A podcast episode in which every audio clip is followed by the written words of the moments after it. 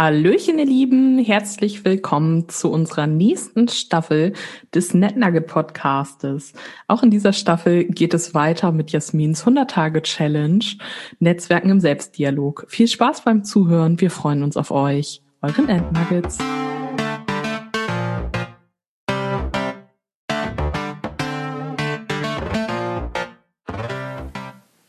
Netzwerken des Selbstdialogs. Ein Projekt des Wahnsinns. Geschrieben von Jasmin, gesprochen von Melanie.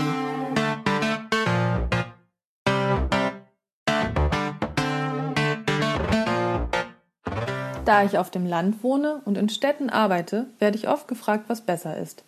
Wenn ich mal ganz ehrlich bin, so richtig verstehe ich diese Frage nicht. Wenn ich keine Lust habe zu antworten, dann lege ich meinen indignierten Blick auf und sage, dass ich die Frage nicht verstehe.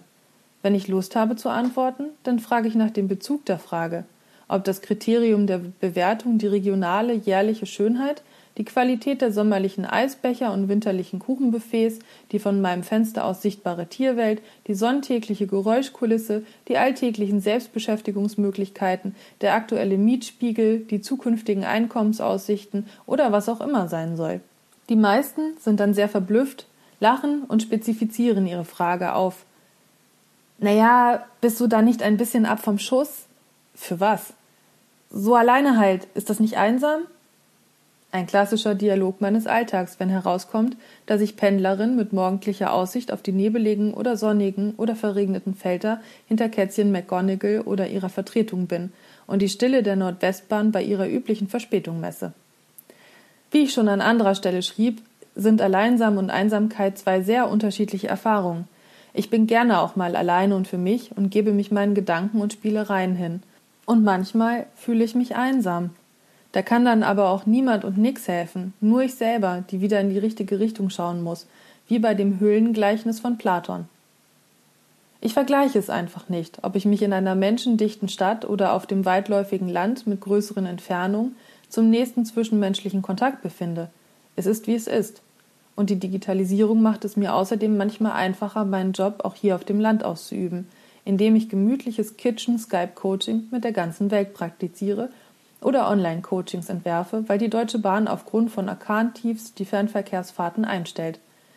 Ich will es ja nicht laut sagen, aber die Deutsche Bahn hat einen sehr innovationsförderlichen Einfluss auf meine Coaching-Formate und Digitalisierungsprojekte. Behaltet es aber bitte für euch, sonst werden die noch übermütig. Die Digitalisierung ermöglicht mir auch, teilzuhaben an dem Leben meiner Freunde und Freundinnen, die selber oft unterwegs sind. Wir sind halt ein hochagiles Netzwerk, frei floatend durch Raum und Zeit.